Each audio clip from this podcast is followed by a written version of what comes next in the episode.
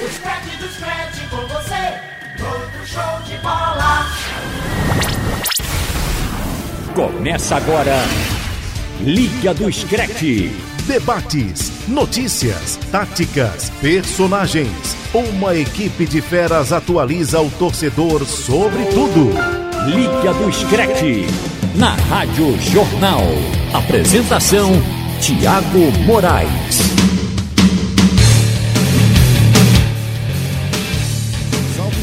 Torcedor! Começamos agora mais um Liga do Scratch.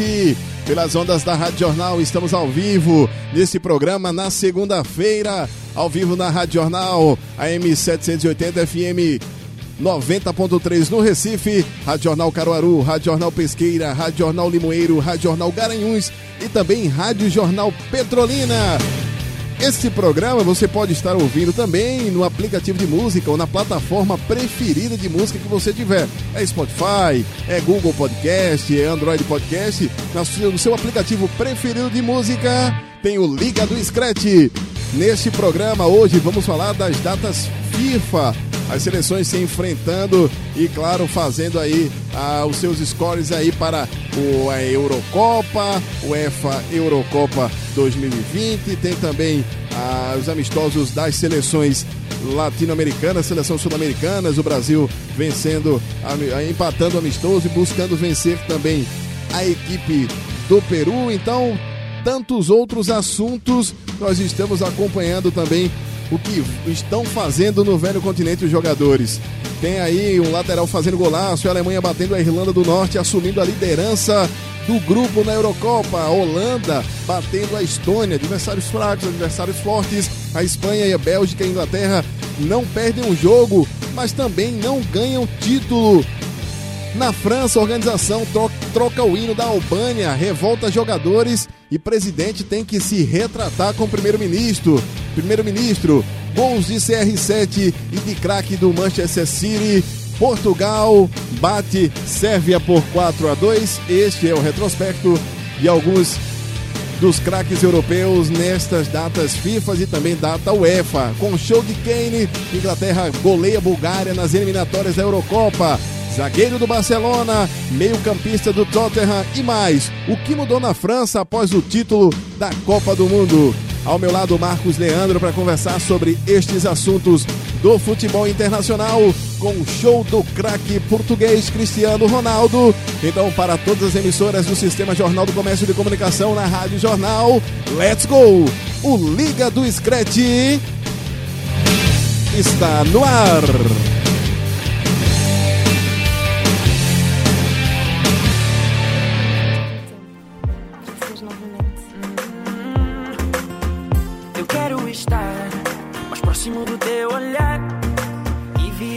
Nesse mundo que só nos teus olhos eu posso ver. Eu quero gritar, e ainda que me falte a voz, ou te dizer bem baixinho no ouvido: agora é a nossa vez. Vou marcar no meu corpo a frase mais bela que existe de amor. E prometer nos meus beijos que só nos teus beijos eu quero viver. E quando acordares, eu quero lá estar vais perceber que o céu que tu procuras sempre foi teu.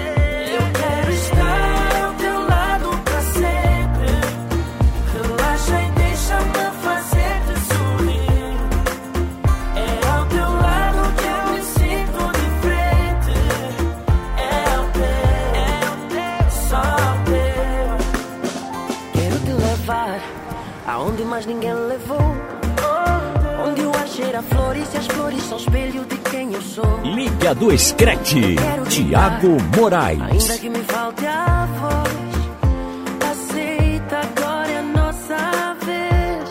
Pronto, ao som de Calema, que é uma dupla portuguesa de música formada pelos dois irmãos, o Antônio Mendes Ferreira e o Fradique Mendes Ferreira. Essa dupla faz muito sucesso em Portugal. Estão ouvindo aí o sotaque, né? E isso, é claro, para falar ah, do sucesso da seleção portuguesa que ah, bateu aí no seu jogo Cristiano Ronaldo fazendo gol e, claro, a Espanha bateu, ou perdão, Portugal bateu a Sérvia por 4 a 2. E aí, Marcos Leandro, pra gente falar do sucesso dos portugueses que vão buscar aí o bicampeonato de Eurocopa, enquanto a gente, claro, ouve os patrícios com gol e boa atuação de Cristiano Ronaldo. Portugal bateu a Sérvia fora de casa pelas eliminatórias da Eurocopa por 4 a 2 em primeiro tempo equilibrado. Cristiano Ronaldo chegou a marcar um gol, abriu o placar, mas só abriu o placar mesmo aos 42 minutos. Na etapa, na etapa final, os portugueses chegaram a encaminhar a vitória com o golaço do Gonçalo Guedes aos 13 minutos. Mas a Sérvia, com o Milenkovic, tentou uma reação e Cristiano Ronaldo brilhou novamente, fez o terceiro de Portugal.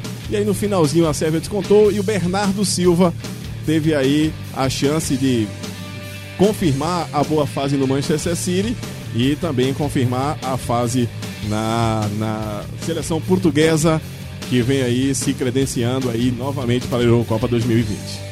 Isso, Boa noite, Marcos Leandro. Boa noite, Thiago. Boa noite, ouvinte da Rádio Jornal. Primeiro, musiquinha legal, né? Jeito light de começar o programa essa semana. Sim, claro, Muitos claro. jogos, seleção brasileira em campo. Só lembrando que o Cristiano compartilha sempre os vídeos dessa dupla, Calema, porque ele diz que traduz um pouco da vida dele. É um som bacana, música Sim. pop portuguesa.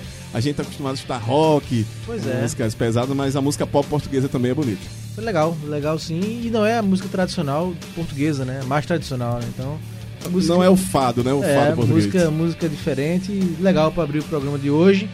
Portugal, jogo difícil, né? A Sérvia, que digo o Brasil na Copa do Mundo, pegou a Sérvia, jogo muito difícil. As seleções de Eslováquia, Sérvia, República Tcheca, sempre são jogos complicados, principalmente em, se falando em eliminatórias é, de Eurocopa. Mas Portugal conseguiu vencer bem e Portugal até que é, quando nas campanhas de eliminatórias não faz tão bem, né? Sempre tropeça e vai para a repescagem para se classificar. Mas por isso é importante ter vencido a Sérvia nesse confronto. Né? Cristiano Ronaldo marcou um gol, como você falou, e foi a 39 seleção a sofrer gols. 39 seleção diferente a sofrer gol do Cristiano Ronaldo, né? que é o maior artilheiro da seleção lusa e fez mais uma vítima, nunca tinha marcado gol na Sérvia, acabou fazendo um gol nessa partida. É interessante a escalação né, de Portugal. Portugal vive aí é, Cristiano já, já, já, já se, é, Portugal, Portugal se preocupa com o substituto do Cristiano quando ele é, parar de jogar, ainda tem mais alguns anos, mas ele não vai ser eterno. E o João Félix, né, recém-contratado pelo Atlético Madrid, é a bola da vez para ser, quem sabe, substituto do CR7. Então, Portugal discutiu muito, né? O João Félix entrou no segundo tempo, lugar exatamente do Gonçalo Guedes, que fez um dos gols de Portugal. E aí atuaram juntos o João Félix e o Cristiano Ronaldo por um tempo, junto com o Bernardo Silva, esse trio que Portugal aposta né, que possa ser é, um trio muito forte para buscar esse bicampeonato da Euro ano que vem. Portugal que bateu a França né, na, na Eurocopa de 2016 e é também a atual campeã da Liga das Nações. Então, uma seleção que não tem tantos talentos assim, não, não tem uma seleção brilhante como outras seleções, mas vai conseguindo se manter entre as melhores seleções do mundo, pelo trabalho bem feito pelo seu técnico, pelo Cristiano Ronaldo também, mas por algumas boas revelações, no caso do Bernardo, que não é tão revelação assim, né? Já Sim, já é realidade, né? No já vem jogando City. bem há algumas temporadas, fez um ano fantástico no City, começou muito bem também esta temporada, jogando ao lado do De Bruyne, do Davi Silva, é, do Agüero, então vem crescendo e o João Félix é a aposta mais nova, né? Contratado aí pelo Atlético de Madrid, vindo do Benfica, então Portugal vai se, vai se ajustando, primeiro para se classificar, depois para chegar forte na Eurocopa. E outra, outro resultado interessantíssimo nesta, nessa rodada da Eurocopa, rapaz, calando muitas línguas e queimando algumas, foi o resultado da Inglaterra, Marcos Leandro. É, mas eu sabia que você ia é, falar eu tenho jogo. que falar, eu tenho que dar a, a, a língua a torcer, Não. porque recebendo a Bulgária no estádio de Wembley, em Londres, a seleção da Inglaterra conseguiu manter os 100% de aproveitamento das eliminatórias da Eurocopa e teve Harry Kane com três gols para o English Team na goleada por 4 a 0 e realmente vai. eu fiquei eu fiquei uh, é porque também tem uns jogadores que jogam ao lado né ele abriu o placar com o passe do Sterling né? não foi foi ele ele ele, ele marcou o primeiro com... Quanto tem pênalti agora? Ou pra Inglaterra ou pro Tottenham. Fico torcendo pra não ser o Kane. Pra é, mas tinha que ser ele. O segundo gol foi de pênalti, foi dele. Mas ele já tinha feito um com bola rolando. E aí, é, de novo, depois, outro, aos 28 minutos, mais um gol de pênalti. Assim, meu amigo, se faz artilheiro fácil.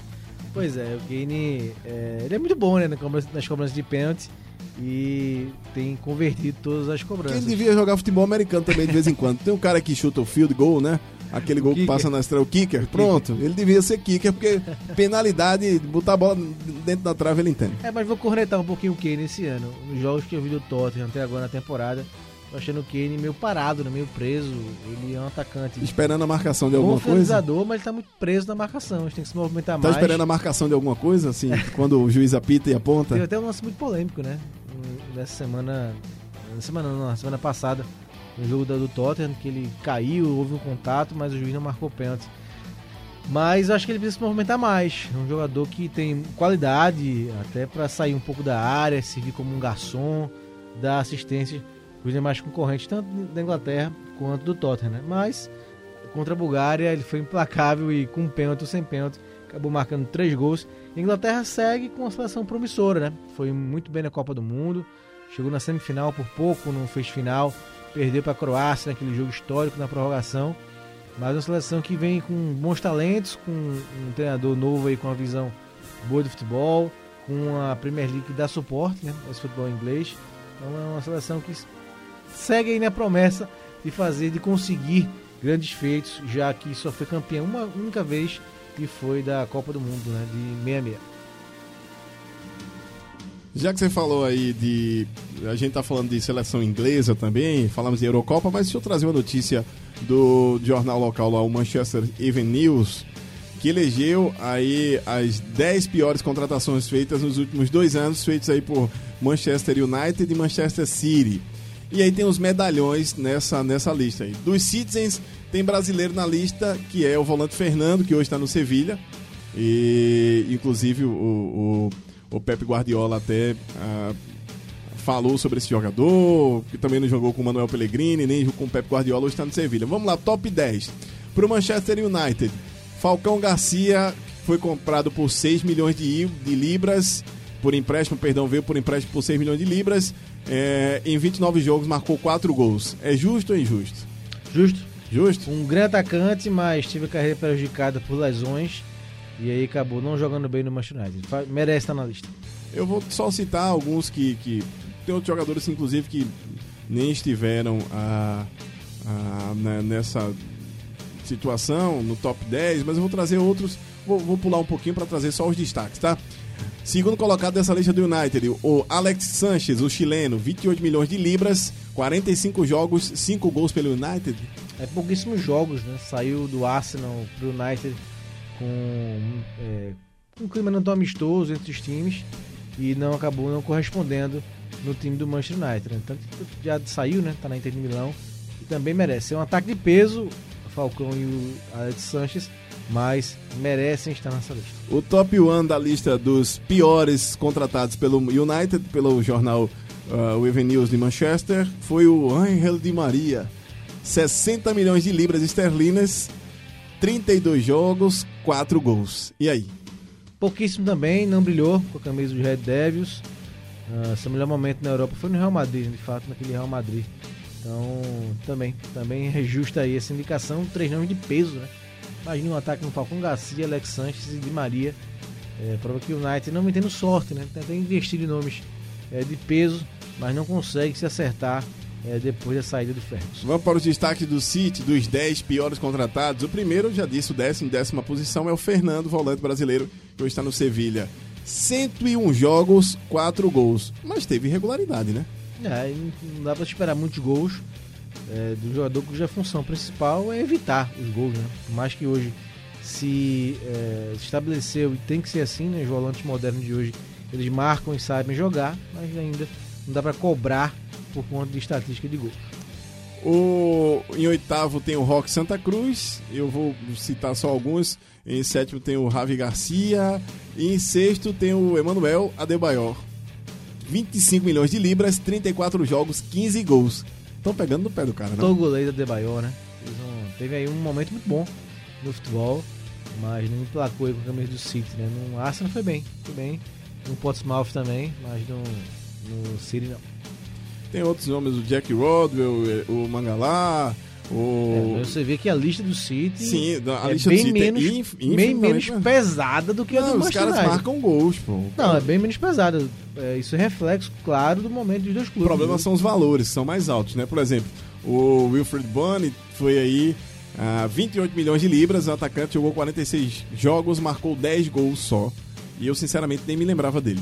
Pois é, então, a, a fase né, do Manchester City hoje, com títulos, com campanhas melhores do que o United, com muito dinheiro, é, faz com que é, as, é, a lista né, do Manchester United seja mais pesada, porque são jogadores medalhões no futebol mundial que não conseguiram dar certo. Pois é, o City que tá aí ah, neste momento parado, o Gabriel Jesus está voltando a treinar para se recuperar no CT do Palmeiras e o pessoal ah, se preparando, claro. O City e o United agora estão travando uma briga por classe, uma briga por, de quase 460 milhões de reais por uma promessa do Benfica, é o que dizem os jornais, os jornais ingleses. O The Sun é o que diz isso. É o meio-campista Florentino Luiz do Benfica, garoto de 20 anos que já tem aí a multa estipulada em 100 milhões de euros. Jogou 15 partidas no Benfica na temporada passada, vindo da equipe B, e no, no time de cima apenas 5 partidas, todos entrando de frente. E o, tanto o City quanto, quanto o United estão disputando a contratação desse, desse garoto. E o Atlético de Madrid, o Simeone também disse que queria contar com ele, quer furar aí ah, essa lista, dando alguns jogadores para poder, claro, tentar contar com essa promessa portuguesa. Todo Ah. mundo querendo um João Félix para chamar de seu, né? Pois é, tem essa, essa questão da nova geração de futebol português que nós falamos agora há pouco e, claro, tem que esperar o que é que vai acontecer para que essas negociações tenham aí os seus embates. Ainda falando de, de Eurocopa, a Bélgica, rapaz, a melhor geração belga, né, digamos assim, de todos os tempos, atropelou a Escócia. É, não brinco com isso, não. A- viu? a tro- Muita gente brincou com isso ano É, passado. e o Brasil foi eliminado, né? Deu Ó, bem, deu e bem. fora de casa foi em Glasgow esse jogo, 4 a 0 na Bélgica, da Bélgica sobre a Escócia. O Vermaelen e, e, e o De Bruyne fecharam o caixão. Os homens de defesa ah, praticamente decidiram o jogo. Três gols de zagueiros. É, Três, dois três- gols de zagueiros, um de meio campo, né? Mas com três assistências do De Bruyne, né? E fora um gol, pra mim hoje o jogador mais inteligente do futebol mundial. Consegue, tem muita habilidade no passe e nos lançamentos, então ele coloca a bola praticamente onde quer, é, quase sempre de primeira, sem, acelerando o jogo, né? Não travando é, a jogada e com muita precisão, né? Então, depois de um ano com lesões que é, fizeram com que ele se prejudicasse no seu futebol, parece que esse ano ele realmente está pegando fogo, jogando muito bem, tanto no City quanto agora na Bélgica. Então, Kevin De Bruyne, o nome.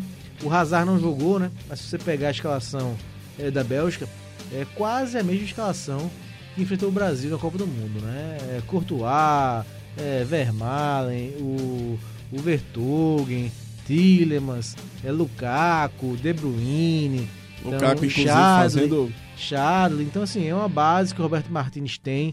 De fato, uma geração que, hum, brincadeiras à parte, são muitos jogadores bons, né, jogando nos principais clubes do mundo e vão ficando mais experientes.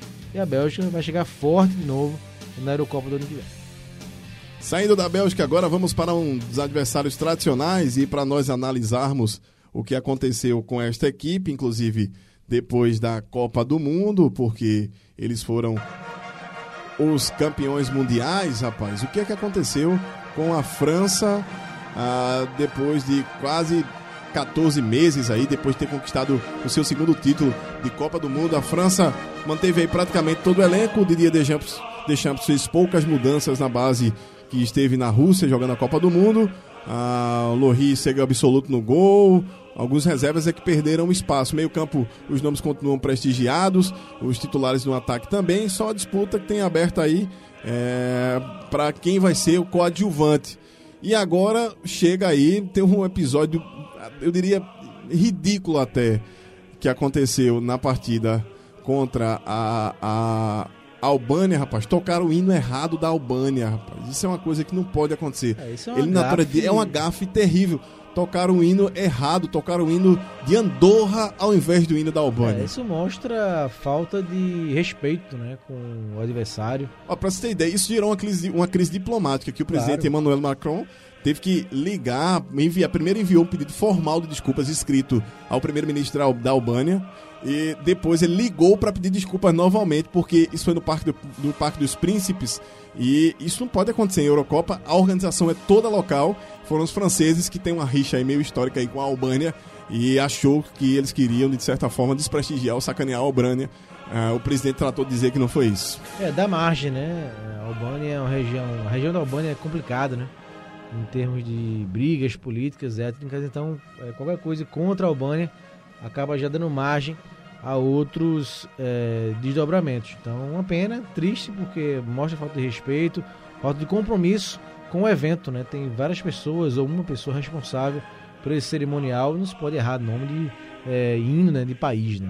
Às vezes se troca um hino, por exemplo, da bandeira com o hino nacional, isso é menos grave. Mas um hino de um país pelo outro é gravíssimo e a- a- o país né, da Albânia tem tudo para ficar bem chateado, como ficou com a França. Já agora, agora em gente- relação ao time, Thiago, me, me fal- me parece muito uma falta de foco, né? A França acabou vencendo né, na rodada, mas é, o grupo está muito embolado, né? França, Islândia, Turquia, todos estão é, disputando as duas primeiras vagas e até esperava que a França se desgarrasse um pouquinho pelo título conquistado, mas parece. Por que eu digo falta de foco? Porque alguns jogadores estiveram envolvidos em grandes negociações nessa janela de trans- de transferência, né? O Griezmann finalmente saiu para o Barcelona, o Pogba continuou no Manchester United, mas seu nome esteve envolvido em possíveis negociações até o fim da janela para a Espanha, né? Por conta do interesse do Real Madrid. Então acho que aos poucos a França vai se reencontrando, tem uma grande geração, um grande time que joga um futebol moderno, né? É, que conseguiu, conseguiu mostrar isso na Copa do Mundo, marcação forte, fortíssima e também saída com velocidade. Foi o melhor time da Copa, sem dúvida alguma, título justo e acho que aos poucos vai se ajustar para chegar forte para tentar vencer a Euro ano que vem.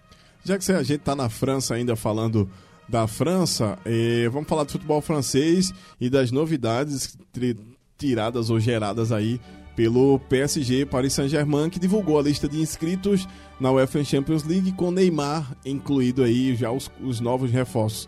Os goleiros Keylor Navas e Sérgio Rico, dois goleiros apenas para jogar Champions, Juan Bernard, a Colin Dagba, Abdul Diallo, o, o Kerré, o Kimpembe, Kurzawa, Marquinhos, Minier, Thiago Silva, os defensores, o meio campito Di Maria, o Draxler, o Ander Herrera, Leandro Paredes, o Sarabia e o Verratti. Os atacantes Cavani, o Mauro Icardi, já os contratados, Kylian Mbappé, Neymar e o, o Choupo-Moting. Choupo-Montego. Então, esse, essa é a lista do, do Paris Saint-Germain. e Nada tô- mal, hein?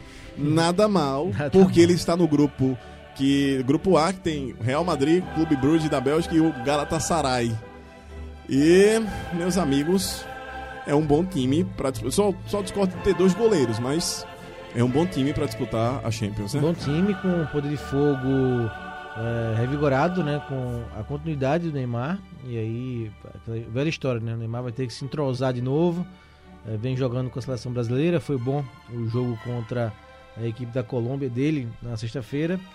É, mas é, depende muito de como ele voltar para esse PSG crescer, né? Na primeira fase vai ter os dois jogos né, contra o Real Madrid, que vão ser jogos bem aguardados e todo mundo vai ficar na expectativa, mas ambos devem passar na primeira fase.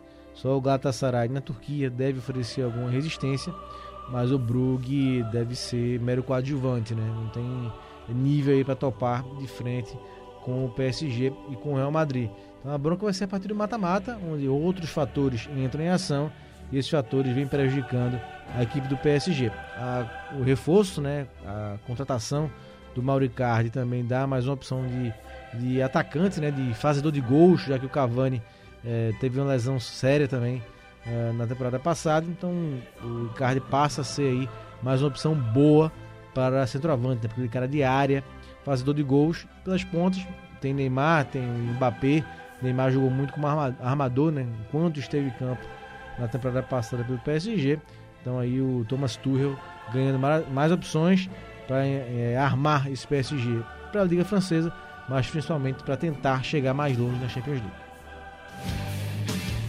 Ainda falando de PSG, o Rabiot ganhou a, na briga entre Rabiot e PSG, rapaz. O Rabiot teve aí uma decisão positiva, pelo menos em primeiro momento. O Rabiot está tentando viver a vida dele longe do PSG e hoje o jornal L'Equipe acabou divulgando que o Conselho de Recursos Conjuntos da, da, da, da LFP decidiu a favor do meio-campista na disputa contra o antigo clube.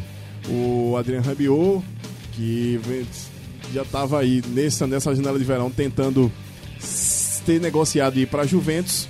Ah, deixou, deixou obviamente o PSG para ir para a Juventus, mas precisava aí de um, um documento legal e o Comitê Conjunto de Apelação da Liga notificou que ah, o Rabiot teria esse direito de jogar onde a vida dele quisesse, onde ele achasse melhor ah, para poder desenvolver o futebol dele, o que deixou a direção do PSG um pouco frustrada.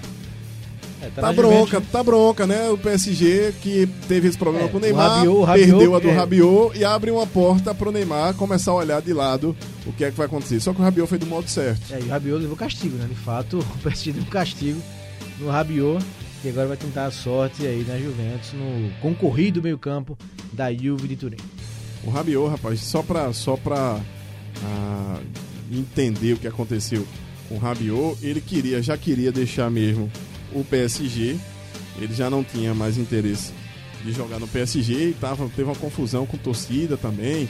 Teve uma confusão de, do que o Neymar fez, de, de a entrar em, em, discussão direta com o torcedor, mas te, os franceses têm muito disso. Eu não sei se é são os contratos, o que é que acontece com os jogadores, alguns jogadores que vão. Por muito tempo falta comando, né? Para o PSG e depois não querem mais jogar não, lá. Falta e... comando, o, tanto na gestão do Unai Emery, foi muito omisso nesse sentido. O Thomas Tuchel tentou se impor um pouco, mas também não foi 100% nesse quesito. A presidência deu todas as regalias ao Neymar. É, agora chega o Leonardo para tentar ser um pulso um pouco mais firme né, no vestiário. Né? Então falta o PSG realmente se impor como um clube gigante que quer ser, ainda não é. Pois é, então tem que saber o que, é que vai acontecer com esses jogadores e, claro, é, vão viver suas vidas aí na, na, jogando nas equipes que têm o direito para poder jogar. Deixa eu passar os resultados todos. Tem tanto grupo da Eurocopa, só para a gente encerrar esse assunto e entrar no futebol. Ó, vamos só dar, dar, mais dois destaques. A Holanda que venceu. É, primeiro a Holanda, né? Sim, Foi a Holanda que venceu. O jogo a, dessas datas. A Alemanha e, e, com gol de estreante e é, no Volkspark Stadium, em Hamburgo. Os visitantes venceram por 4 a 2 pelo grupo C da Eurocopa. E com o estreante decidindo, o Frank de Jong ah, fazendo aí, hum, voltando do intervalo, entrando no segundo tempo. O Tony Kroos, que ainda deixou tudo igual com o pênalti questionável. Ah, e tem o pessoal, claro, que como o Malen, atacante do, PSG, do PSV Eindhoven, que já tinha ido em outra partida, é, na vaga do Inaldo, fechou a conta e os alemães entram numa crise é, porque depois da Liga das Nações agora abrem a Eurocopas eliminatórias de forma vexatória jogando em casa e claro, obviamente estão pressionados agora para a continuidade disso. A Alemanha pega a Irlanda do Norte na próxima. É, ganhou, né? Partida, ganhou. Não, ganhou já ganhou, da Irlanda do Norte. 0, deu um pouco de alívio, mas sim. Sim, mas mesmo assim continuou pressionado. Hoje, inclusive o jogo hoje, para dar um resultado hoje o Foi jogo 2 a 0. 2 a 0 para a Alemanha, que agora respira, tira um pouquinho, mas mesmo assim com a derrota e do jeito que foi vai ter que tirar o saldo de gol. É, se complica muito no grupo C da Eurocopa. É, e o principal é a rivalidade entre Alemanha e Holanda. Então você perder para uma Holanda por 4 a 2 em Hamburgo, né? O jogo foi na Alemanha, vale se vale ressaltar. Então realmente não há tranquilidade mais na Alemanha já há algum tempo, desde aquela eliminação vexatória na Copa do Mundo. A né? Holanda né? venceu de novo, do 4 a 0 agora aplicou na Estônia hoje, é, no jogo de e hoje. a Holanda só está atrás, né? A Alemanha e Irlanda do Norte dividem a liderança, porque a Holanda tem um jogo a menos. Pois é. Então a Holanda tem um jogo a menos a cumprir, então se conseguir fazer, se fizer o seu papel, vai assumir a liderança e deixa aí a bronca da Alemanha e Irlanda, lembrando que só dois classificam para a fase final da Euro. Né? Então a Holanda é muito bom ver a Holanda de volta, uma Holanda firme, né? Que tem uma zaga muito boa, com o Delight, zagueiro agora da Juventus, e o Van Dijk, melhor zagueiro do mundo no momento. Então tem uma zaga muito forte, a juventude do meio de campo, né? Como Frank de Jong, é, rapidez na frente com o Depay. Então é um time que realmente promete e é bom ver a Holanda de volta, a Holanda que tem ciclos, né? Conseguiu, mesmo sendo um país muito pequeno, consegue produzir grandes jogadores, né? Já produziu um Cruyff, um Robin, um Van Basten, um Gullit. Então uma- tem uma tradição grande no futebol, três vezes vice-campeã Mundial, mas vira e mexe fica fora de competições importantes porque não tem uma mão de obra assim tão farta. Então houve uma remontagem de time e esse time já começa a dar alguns frutos, time jovem ainda, mas promete tanto para Euro quanto para a Copa do Mundo do Catar. Deixa eu passar só os resultados de ontem e hoje da Euro 2020. Geórgia e Dinamarca ficaram no 0 a 0 A Suíça colocou 4 em Gibraltar, 4 a 0 para a Suíça. A Romênia e Malta 1 a 0 para a Romênia. A Espanha colocou 4 nas Ilhas Faroe. A Suécia e Noruega ficaram do 1 a 1 A Armênia e Bósnia e Herzegovina 4 a 2 para a Armênia.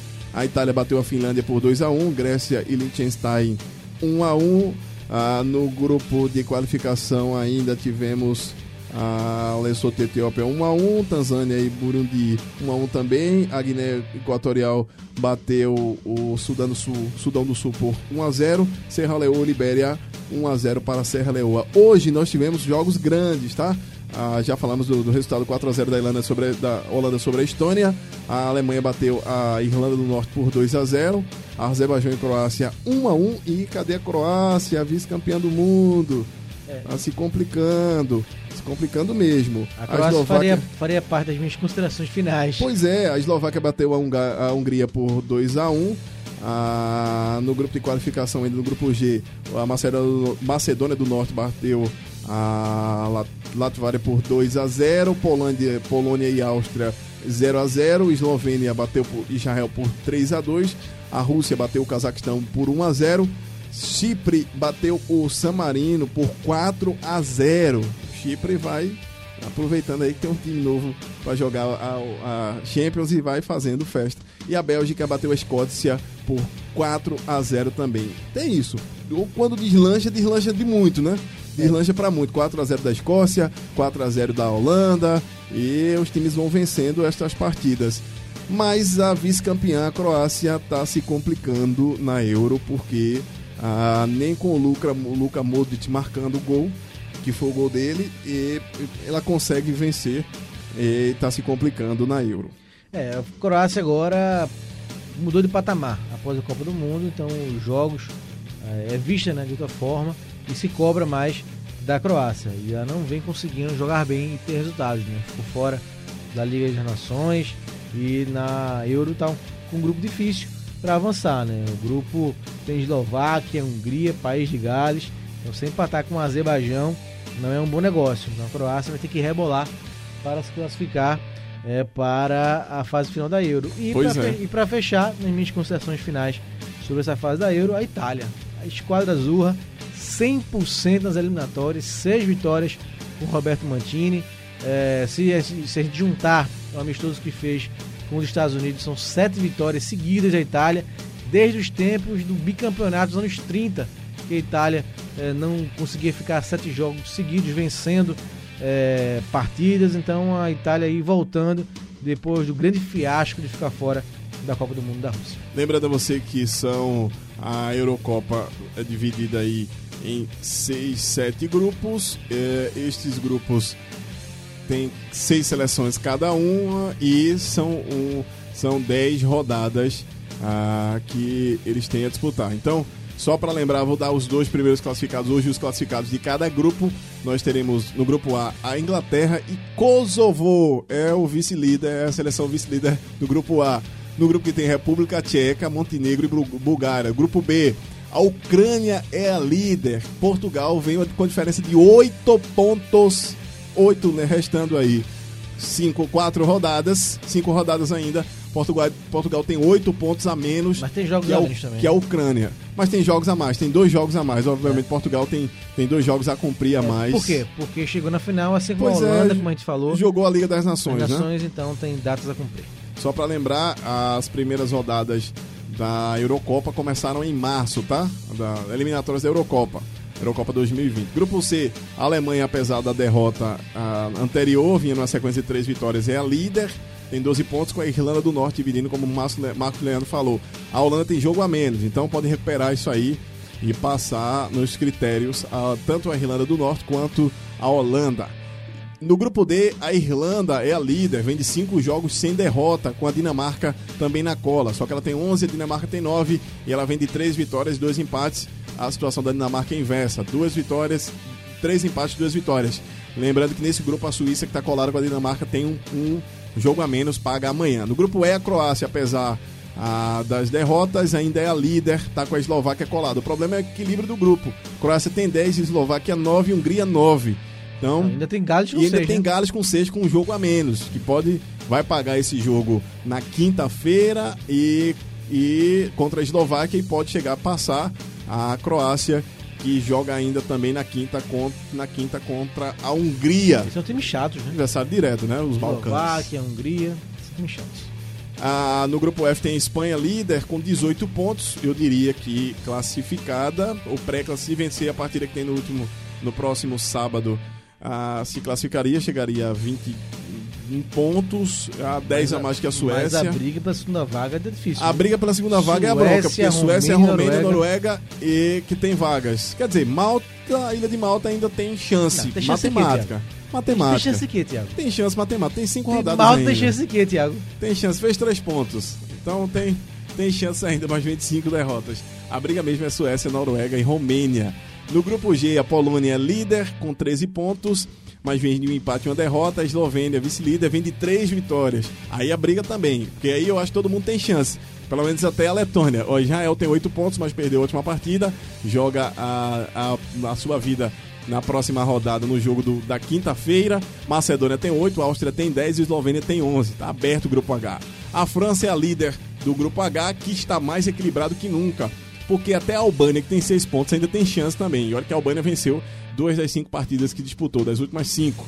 A França tem 12 pontos, mas tem uma derrota entre eles. A Turquia também. Todos eles estão mais ou menos com o mesmo, a mesmo, mesmo retrospecto. A diferença é o saldo de gols da França. Marcou 16, tem 12 de saldo. É, No a grupo- França perdeu da Turquia, né? Pois é. No grupo I, a Bélgica, eu diria que essa geração belga belga está caminhando a passos largos para se classificar com a Rússia. A Bélgica tem 18, a Rússia tem 15, mas ainda tem 5 jogos a cumprir, tá? 5 não, 4 jogos a cumprir. Ah, ninguém desse grupo tem jogo a menos, então San Marino já era. Escócia também não tem. A Samara não tem chance, não? Não, tem não, tem não. Nem matemáticas mais, porque ele só teria. Só chega aí. A 15 pontos, a, a Bélgica já tem 18. Então não tem mais chance matemática, não, tá?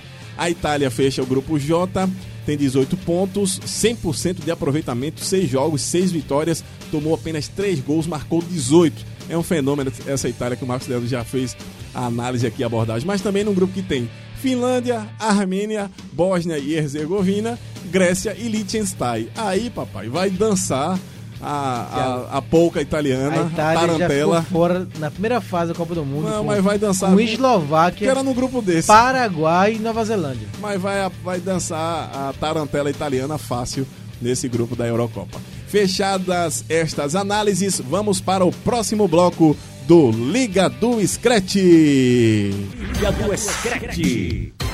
Já é o Gato Mestre, não. Não, ainda não, ainda, ainda tem coisa a cumprir. Gato Aqui, Mestre com daqui a surpresas, pouco, Gato Mestre com com surpresas. reações, Ah, meus amigos, reações coisa que vai... reações. Tem coisa que vai acontecer e vocês vão curtir aqui com a gente. Vamos agora passar para o campeonato espanhol, vamos passar para a Espanha, porque os improváveis acontecem, né? Vamos primeiro para falar da lesão do Asensio, rapaz. O Asensio acabou se lesionando e por isso o Rodrigo foi inscrito pelo Real Madrid na Champions. E agora, Marcos Leandro? Pressão pro menino ou, ou realmente ah, vai ter que jogar o que não, não fez ainda? Só, só- só lembrando, além do Rodrigo, o Militão também eh, está inscrito, além dos brasileiros. Tem cinco brasileiros inscritos: ó, o Marcelo, Casimiro, Vinícius Júnior, Militão e Rodrigo inscritos pelo Real Madrid para jogar a Champions desta temporada 2019-2020. Notícia é muito boa, Thiago, pro Rodrigo, né? Rodrigo eh, se cogitou aí que ele fosse jogar nos times eh, B, né? Times B do, do Real Madrid.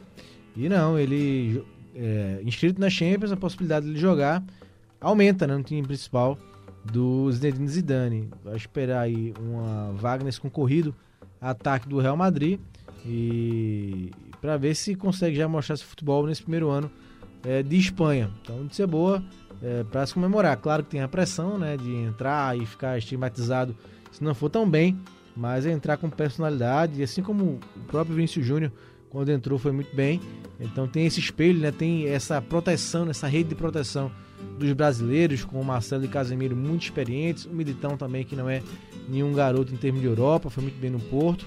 Então tem em quem se espelhar, em quem se escorar em termos de alguma pressão de vestiário e pressão de torcida. Então foi notícia boa para o Rodrigo, esperar que ele tenha aí um bom desempenho. Ainda falando de Espanha, agora fazer a comparação de Real Madrid e Barcelona, rapaz.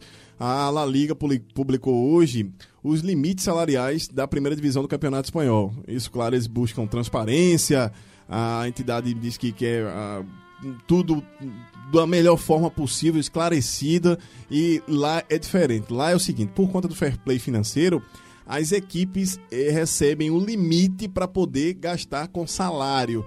Não é só transferência, não, tá? Ah, então, esse limite precisa ser aprovado pelos conselhos dos clubes e pelo conselho da competição. Eles acham que é para não ter uma disparidade com os outros participantes ou que você possa gastar mais do que arrecada ou fazer uh, aquele abuso de poder econômico. Mas vamos é, lá. Mas, pois é, mas. É, vamos lá, vamos lá, vamos lá. Ó, o Barcelona tem o aval de investir nesta temporada cerca de 136 milhões a mais do que o seu principal rival, Real Madrid. Ah, só para o time de Messi, o limite salarial, o valor é de 671 milhões 490 mil, 499 mil euros. 671 milhões, aproximadamente em reais aí, juntando todos os salários e todos os gastos até o final da temporada. Se o Barcelona chegasse à final, ah, e mesmo assim tem que pagar os salários, seria algo em torno de 3 bilhões e 340 milhões de reais. É dinheiro, Marcos Leandro? É demais, assim, e é, essa preocupação com o limite, não, não haver grande diferença, mas cai por terra esse discurso é, quando a gente olha e analisa o investimento feito, né, tanto para o Real Madrid, quanto para o Barcelona, quanto para o Atlético Madrid, é, nessa janela de transferência, né, foram os times, dos times aí, eles estão, o trio está entre os times que mais investiu, é, mais investiram nessa janela de transferência, né, então o Atlético investiu muito, muita grana, muito dinheiro no João Félix. O Barcelona, muito dinheiro no De Jong e no Griezmann, né? tanto que faltou dinheiro para o Neymar. E o Real Madrid, um, um. E se a gente for olhar nos últimos anos, o Barcelona que sempre teve essa fama, não, é craque, é feito nas categorias de base, meio que mudou um pouco essa rotina, né? Porque é, Dembélé contratado, Griezmann essa temporada, quase todo ano o Barcelona emplaca aí uma contratação é, muito alta né, no, mercado, no mercado de transferências. Então o Barça, então essa história aí, essa preocupação da liga, acho que é mais discurso, porque na prática a gente não vê essa realidade.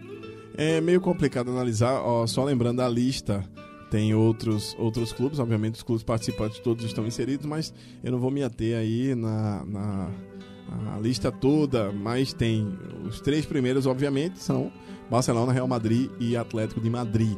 Depois vem Sevilla, Valência, Vídea Real, Atlético de Bilbao e Betis. O menor limite é do Mallorca, tem 30 milhões de euros. Veja a disparidade.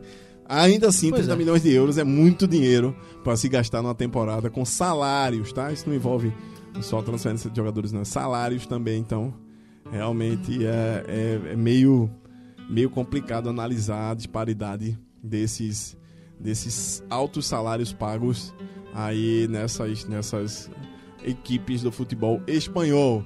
Espero que eles joguem, porque se não tiver dinheiro para pagar, aí vai complicar a vida. Obviamente, com, com patrocínios e tantas outras coisas, o pessoal vai estar tá correndo atrás para poder pagar suas contas todas em dia. E, obviamente, não tem o problema que nós temos no futebol brasileiro. Seria até estranho ver um clube espanhol atrasando salário, como tem, uh, como tem os clubes brasileiros. Não é isso, Marcos Leandro? Isso. Ó, eu tenho um assunto, uh, não saindo agora da Espanha, vamos sair da Espanha só para falar, antes da gente voltar para o próximo bloco e voltar com o, o Gato Mestre, com os palpites da Bet, da Bet Sport aqui.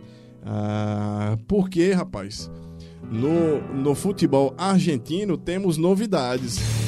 Maradona, que agora é, voltou à Argentina para ser técnico do La Gimnasia e, e a apresentação dele foi, foi no mínimo estranho, né?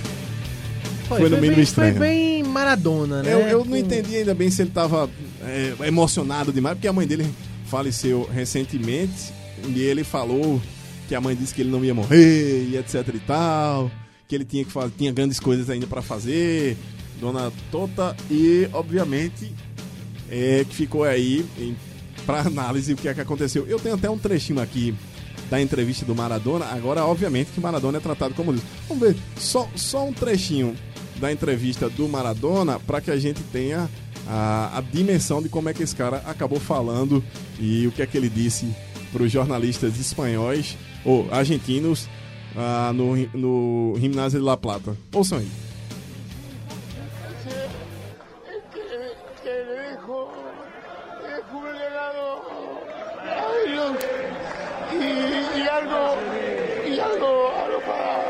Deporte argentino. Lo he dejado. Te digo que me, yo me esperaba esto. Y bueno, mitad de cancha está bien, está todo bien, viste. Y cuando entré acá, Eh, cuando vi todo esto no lo podía creer. No lo podía creer. Gracias a Salva. Estoy acá, eh, de pie, de pie, como, como quería la Tota. Como quería la Tota. La Tota, la tota me decía, no te mueras por esta porquería. Y no me morí por esa porquería. ¿Qué te debe estar diciendo tu viejo cuando lo imaginás? Imagino que venías caminando o venías en el auto pensando en tu Ca- viejo. camina mejor, carajo. Camina mejor. Pronto, tá aí a declaração do Maradona, só pra dizer que ele disse Não, que tava vamos calmo. morrer pra essa porcaria. Não, disse que ele tava calmo e disse que representa os filhos e disse que deixa um legado pra eles. Disse que a mãe disse que ele não ia morrer dessa porcaria e eu não entendi qual foi a porcaria, porque eu acho que a porcaria que ele usava, que a mãe disse que ele ia morrer dela. E, obviamente, que os argentinos, o, o Gimnasia de La Plata está tratando ele como o, ele El Pibe, El Dios, né? Eles É, estão tudo que- tratando tudo que envolve- envolve e outra, Maradona- Chamou, chamou a responsabilidade para o Maradona, que já estreia no próximo domingo diante do Racing em casa. É tudo que envolve Maradona é um evento, né? Tamanha a comoção que existe em torno da figura dele. Né? Não à toa, 30 mil torcedores do Rinásia estavam no estádio para acompanhar essa apresentação oficial do Maradona, que vai ser o novo técnico né? da equipe do Rinásia. Mais uma aventura maradoniana nos bancos de reservas, né? Ele que foi o técnico da Argentina em 2010, né? A entrevista foi um show, os jornais argentinos eles classificaram essa apresentação como um show. Maradona falou da Copa 2010, que ele foi técnico, né, e acabou levando 4 a 0 da Alemanha na fase de quarto de final. Eh, falou do Messi, né, disse que ele teve o melhor Messi eh, da história da seleção argentina nessa Copa. Eh, diz que ainda lembra desse jogo contra a Alemanha na Copa do Mundo.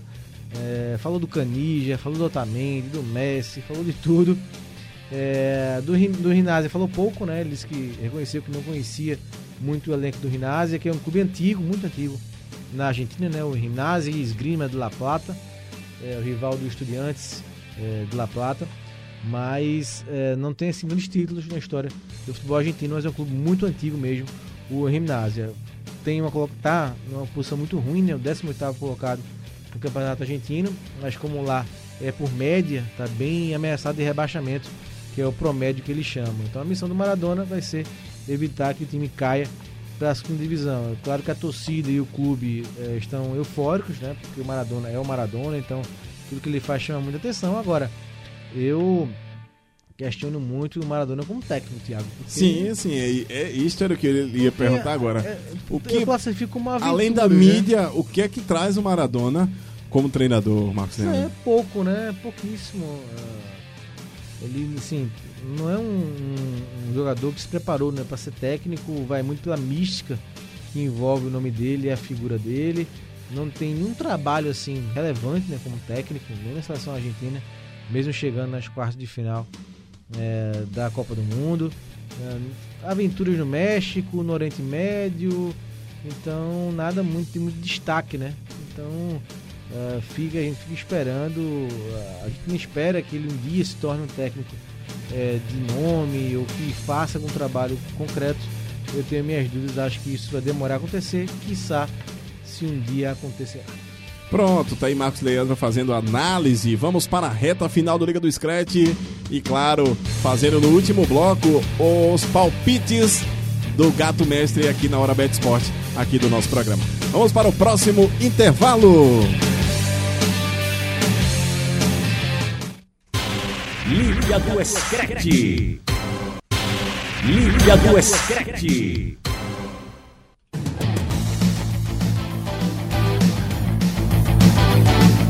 Pronto, voltando aqui já na reta final do Liga do Scratch desta segunda-feira.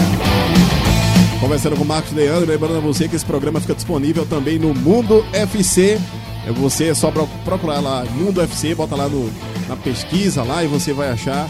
Esse que é o blog de futebol internacional aqui do Sistema Jornal do Comércio. Mundo FC. Então, meus amigos, façam suas apostas.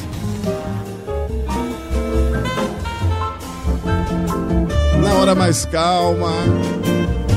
Você vai ter, claro, tranquilidade para fazer. Primeiro, Marcos Leandro, vamos conferir aí o que fizeram os nossos queridos companheiros, quais foram os placares arriscados aí por nossos companheiros e, claro, quem pontuou, ah, quem pontuou na, na última rodada do Gato Mestre aqui, quem foi o Gato Mestre?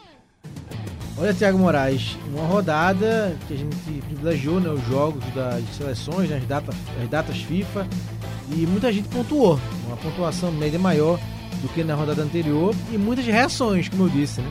Reações? Então, é, Não. reação. Reações. O senhor, por Não. exemplo, fez nove pontos. Ah, rapaz, deixei o amadorismo. É, cravou nove pontos. É, Então acertou cravado né, o placar de Espanha e Romênia, 2 a 1 para a Espanha. Levou aí cinco pontos por essa tô deixando É, o amadorismo, Marcos Leandro. Isso, então, ah, Antônio Gabriel também foi muito bem, né? É, deu uma arrancada, acertou, o único que acertou o Brasil e Colômbia, botou um empate com o Antônio Gabriel. Então deu uma boa arrancada também o Antônio Gabriel. O nosso líder, Igor Moura, fez apenas 3 pontos, então perdeu a liderança o Thiago Wagner, que tem 26. Então, é o Gato Mestre com 26 pontos pro Thiago Wagner, 25 pro Igor, 23 para você, 21 pro Antônio Gabriel. São os principais principais aí líderes é, do nosso Gato Mestre. Eu estou apenas com 17 pontos. Que Só é não estou na lanterna porque o nosso glorioso Diego Borges tem 9 pontos, ele ficou de fora uma rodada. Então está na lanterna. É, os palpites para a semana que vem a gente pega ao longo da semana e divulga no Mundo FC. Mas os jogos são Fiorentina e Juventus, clássico quentíssimo. Clássico não, mas jogo quente, né? Já foi clássico, mas o Juventus está muito à frente da Fiorentina, mas jogo quente, jogo é em Florença. Então, um jogo aí para ficar de olho. É um dos jogos nosso gato, nossos palpites do Gato Mestre. Barcelona e Valência, né? Jogo do Campeonato Espanhol. Sim. PSG e Strasbourg, jogo que pode ser aí a volta do Neymar com a camisa do PSG, né? Ele que vem jogando já pela seleção brasileira. E para fechar, um jogo importante do Campeonato Alemão da Bundesliga, Leipzig e Bayern de Munique, porque o Leipzig hoje tem 9 pontos, é o único time 100% da Bundesliga, o Bayern tem 7 pontos. Então o jogo vale a liderança do Campeonato Alemão e também é um dos jogos selecionados para o nosso Gato Mestre. Pronto, então vamos para os palpites. Quem fez e o que fez aí, o que fizeram nossos companheiros, quem fez história, quem vai palpitar. Vou inclusive guardar isso aqui para exibir na próxima semana, tá certo? Quais foram os placares aí, Marcos Leandro? Olha, o Igor Moura, né, acertou só é, a vitória da Espanha, 2 a 0 mas sem um placar, marcou apenas 3 pontos. Thiago Wagner, ele acertou vitória de Portugal, vitória da Espanha e cravou 6 pontos porque não acertou nenhum placar exato. O Fernandes acertou vitória de Portugal, vitória da Espanha e só você acertou a vitória de Portugal, cravou na Espanha e Romênia 2 a 1 então, Coisa pontu- linda, rapaz. Pontuou bastante. O Robert acertou a vitória da Holanda, 2 a 1 não acer- Só não acertou o placar, mas pontuou com a vitória da Holanda. Também vitória de Portugal e vitória da Espanha. Eu apenas pontuei na vitória da Holanda por 2 a 1 Fiz 3 pontos e também na vitória da Espanha, 3 a 0 na Romênia. Klinsmann acertou a vitória da Holanda vitória de Portugal e vitória da Espanha.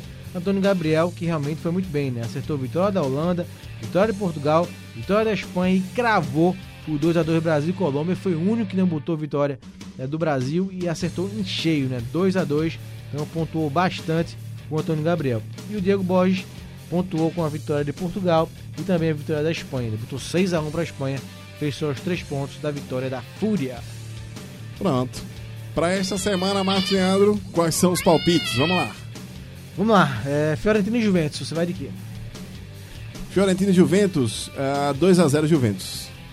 Eu, rapaz, eu vou arriscar, viu? 1x1 para pontuar e me recuperar e tomar no gato médio. 2x0 Juventus. Barcelona e Valência. Barcelona e Valência, rapaz, pela fase atual do Barcelona é difícil, mas eu acho que é o momento de recuperação do Valverde. Ah, 2x1 Barcelona. 3x1 para ir pro Barcelona. Tá bom. É, PSG e Strasbourg. PSG e Strasbourg, aí vou PSG, 3x0 PSG. 4x1 para mim. Rapaz. E Leipzig e Bayern de Munique fechando aí nossos. Por incrível que pareça, é, eu iria Bayern de Munique. Eu acho que eu vou no Bayern de Munique mesmo. 2x0 Bayern de Munique. É, eu também, como eu quero pontuar, eu vou no Bayern, não É, quero mais, mais pra arriscar, tô- Não quero mais Tô arriscar. fazendo o jogo pra pontuar. Eu vou 2x1 para os bávaros. Pronto, então esses foram os palpites. Você quer palpitar com a gente também? Vamos abrir aí a sessão de palpites. Você comenta lá no Mundo FC, nas postagens e a gente vai É, amanhã, na semana, nas semanas a gente vai tentando conectar o pessoal pra palpitar aqui também pra ver quem é o gato mestre. amanhã terça-feira, todos os palpites no post lá no Mundo FC, no JC Online. Pronto. Alguma coisa de seleção brasileira? Só pra gente finalizar? Brasil e Peru? Sim, é um jogo. Primeiro amistoso do Neymar, deu pra sentir. Ah, foi melhor do que eu esperava, né? Deu um passe para um gol, fez um gol, se movimentou, teve uma desavençazinha no final do jogo, faz parte do clima, né? Brasil e Colômbia sempre é quente. Foi um jogo bom, né? A Colômbia também fez um bom jogo, foi pra cima, conseguiu marcar dois gols e virar a partida. Foi um bom teste. E contra o Peru, o Neymar vai ter mais uma chance de mostrar em que é, pode né, se recuperar, recuperar o seu melhor futebol, o seu melhor momento. E o Peru, sem o Guerreiro, sem dúvida, fica um pouco mais é, enfraquecido no seu, no seu é, setor ofensivo. Mas o Tite diz que está esperando um jogo de revanche, né? um clima de vingança por parte do Peru, já que eles foram derrotados na final da Copa América em julho no Maracanã para a seleção brasileira. Não sei não, acho que é, para ter clima de revanche precisava ter a mesma concentração Também e eu valendo, acho que o Tite valendo alguma coisa. o jogo. Não, Eu é só para não- dizer assim, assistam, porque o jogo É, e é. outra, ah, por O jogo conta é- do horário, o jogo é tarde, meus né? amigos. Ou cedo, né? Ou cedo pra É, quarta-feira. É, cedo para quarta-feira, o jogo meia-noite, a zero hora horário de Brasília, ah, ou seja, para quem quiser ver, é isso. Esqueça o fuso horário. Eu, eu queria que esse jogo tivesse uma audiência ah, um pouco diferenciada, para o pessoal entender que ninguém vai ficar esse tempo todo acordado para ver a seleção brasileira, que é um jogo que não vale muita coisa. Mas é Brasil em campo e a gente, claro, vai acompanhar isso que vocês estão com a gente, claro. Marcos Leandro, terminando Liga do Scratch, muito obrigado. Outras notícias sempre, quando, onde, claro. Isso, no Mundo FC, lá no JC Online. Notícias aí sobre futebol europeu, né? Semana que vem voltam, no fim de semana voltam os campeonatos nacionais. A gente vai acompanhar depois das datas FIFA. Valeu, um abraço e bota aí uma musiquinha legal, né? O pop português que embalou nosso programa no começo e agora vai embalar também no final. Valeu, abraço. Em homenagem ao craque português Cristiano Ronaldo, Corri até não ter mais forças. Calema, a nossa vez, uma dupla portuguesa que, que faz também a cabeça do Cristiano Ronaldo, dos jogadores portugueses e, claro, estamos acompanhando ah, tudo que acontece nesse mundão de meu Deus para podermos tocar o melhor para vocês. Valeu, galera! Estamos ficando por aqui com o Liga do Scratch e a gente, claro, agradece a vocês por toda a audiência. Terminou o Liga do Scratch. Até a próxima. Até a próxima semana. Liga do Scratch.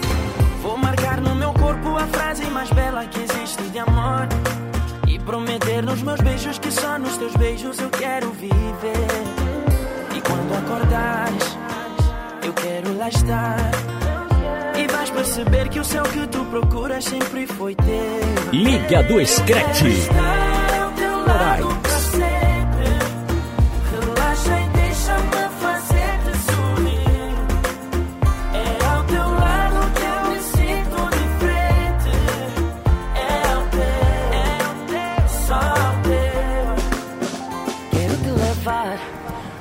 Mais ninguém levou.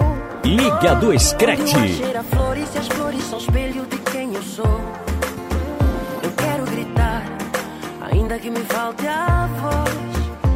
Aceita, agora é a nossa vez. E quando acordares, eu quero lá estar. E vais perceber que o céu que tu procuras sempre foi teu. Eu quero estar